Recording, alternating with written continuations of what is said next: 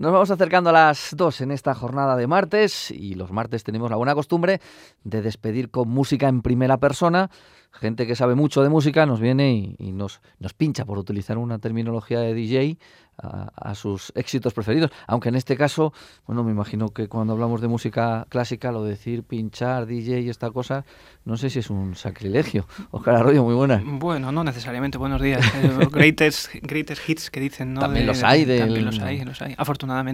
Y además, sí, yo creo que son los que están más avalados, porque han pasado muchísimos años y siguen siéndolo. O sea que ese pedigrí que tienen, eso no lo, no lo pierden y que no lo pierdan. Y, y hoy nos traes dos números unos por seguir con esto. Vamos a escuchar tanto en composición como en interpretación. Exactamente, dos números uno. El primer número uno de, esta lista de éxitos, lógicamente es Beethoven. Beethoven. Vamos a escuchar Beethoven primero porque, porque Beethoven es inagotable. Uno cuando eh, rasca y busca mm, eh, música, hay determinados compositores que se puede uno pasar, bueno, algunos dedicamos la vida entera a ellos, eh, imagínate, y no somos muchos, y somos muchos, ¿no?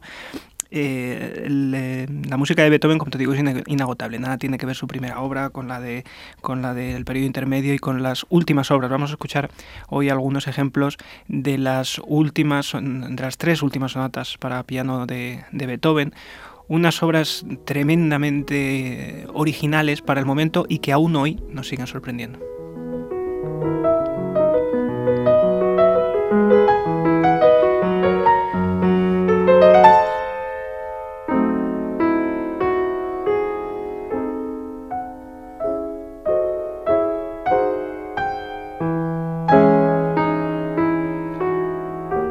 Oscar además lleva el agua a su molino porque nos trae música de piano, que es lo suyo. Sí, además, mira, precisamente esta, esta sonata, precisamente la que estamos escuchando, la número 30, opus 109, la, la estoy trabajando en este momento.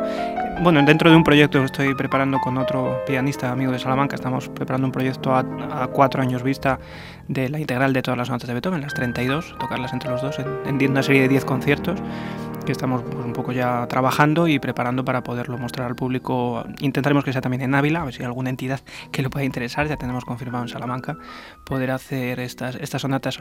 Eh, para mostrar esa evolución que decía del, del piano de Beethoven y de la estética de Beethoven, de estas últimas obras, esta última sonata que estamos escuchando, pues como vemos es un poco, eh, a veces diríamos casi lunar, ¿no? Es una música en la que Beethoven ya estaba totalmente sordo al final de su vida, eh, una música muy introspectiva, pero es curioso porque a pesar de, la, de lo atormentada la vida, la vida de Beethoven, es una música que respira eh, de alguna manera entusiasmo y, y ilusión. Es como si al final de su vida todavía Beethoven no hubiera perdido esa energía juvenil.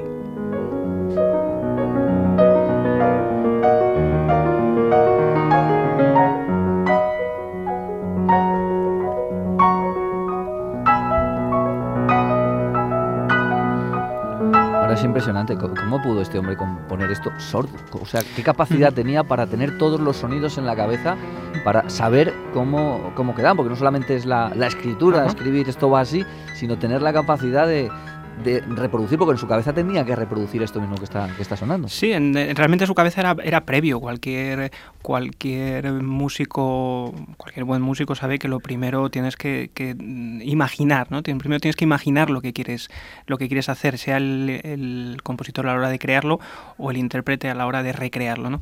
Entonces esa imaginación, por tanto, como dices, eh, concebir una música y una estética y una manera de componer que no existía en ese momento y, y eso nos plantea efectivamente un reto muy, muy serio a los pianistas este tipo de obras, porque eh, eh, habría que meterse en la cabeza de Beethoven de alguna manera. Y, es complicado porque eh, el piano de Beethoven de estas últimas piezas va muy allá, va muy lejos, dentro de ser un piano, pero utiliza unos elementos estéticos, unos registros extremos que lo hacen casi irreal. Entonces esa irrealidad del piano último de Beethoven es lo que da pie a estas frases maravillosas.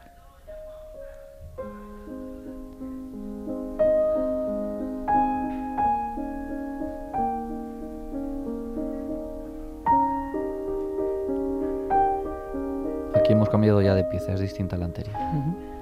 la, siguiente sonata, opus 31.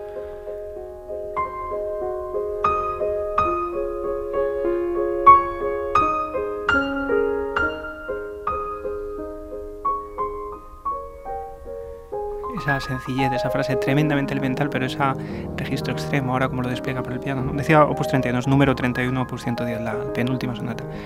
O en ese toque etéreo, esa, esa sensación de mente perdida, de estar él solo. En, Esto está volando. exactamente, en algún lugar remoto en el que el pianista intenta aproximarse eh, como puede ¿no? a esa imaginación portentosa del maestro.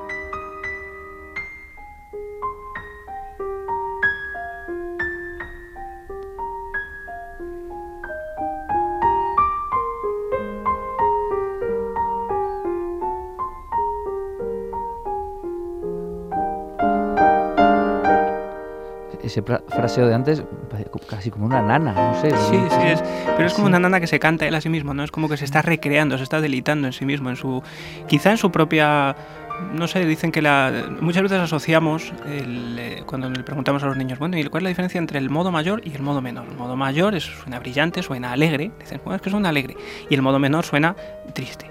Pues este es un ejemplo seguramente de música mayor, pero triste, es una tristeza contenida, ¿no? Como recreándose, lamiéndose las heridas de alguna manera, ¿no?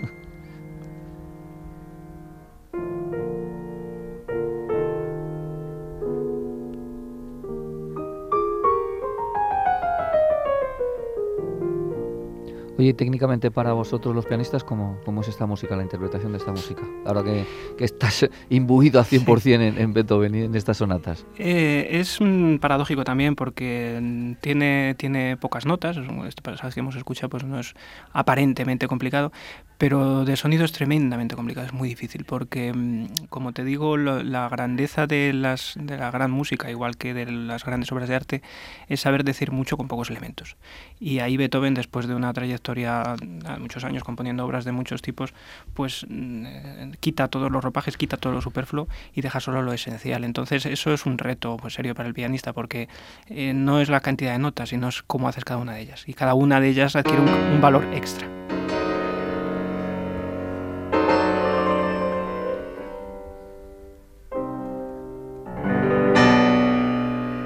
Parece que se ha puesto un poco más serio, ¿no? Sí, esta es la última, la última de las notas. Aquí renace el Beethoven, es el último, eh, seguramente el último arranque en el piano de Beethoven, de, ese genio que le hizo famoso, de ese, de, esa, como esa quinta sinfonía, ¿no? esa, esa energía. Eh, el, por cierto, no he dicho nada del pianista, el pianista que estamos escuchando, que es el segundo.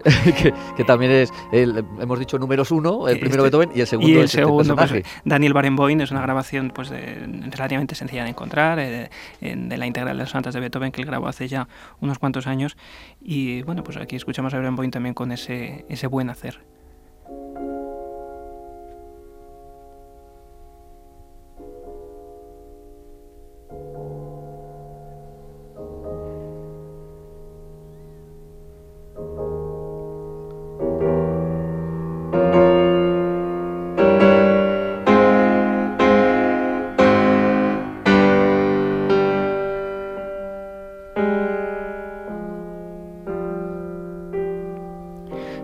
Absolutamente una reflexión propia, es como si él estuviera reflexionando. Tenía un profesor que decía que hay más, hay más filosofía en la música de Beethoven que en, la mayoría de los tratados de, Kant. ¿no? Realmente eh, creo que es así.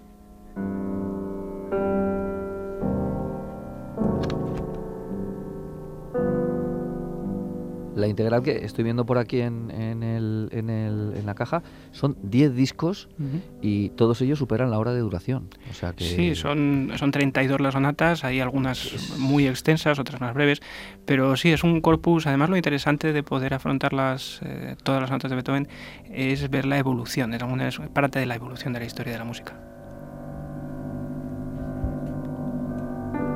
Porque todo esto, ¿en cuánto tiempo lo pudo componer? Pudo trabajar para hacer esta sonata? Eh, Beethoven, pues es la obra de toda su vida. Realmente las primeras sonatas son de juventud. o sea, es, la evolución de toda sí, la vida. Sí, sí, hasta las últimas piezas que las compuso eh, poco antes de morir. Tenemos este arranque de esta, esta fuga.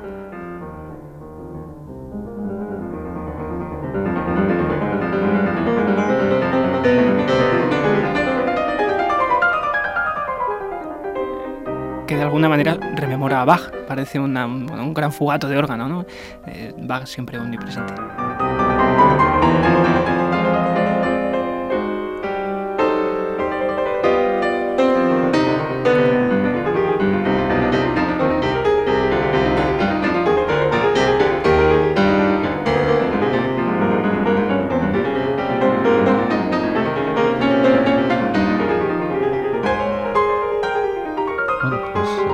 Escuchando a, a, Beethoven en el piano de Daniel Barenboim y nos vamos a despedir con una última pieza. Pues me permito el capricho de ponerlo el que para mí es el más hermoso de todos los movimientos de, las, de todas las sonatas de, de Beethoven, el movimiento lento de la sonata número 30.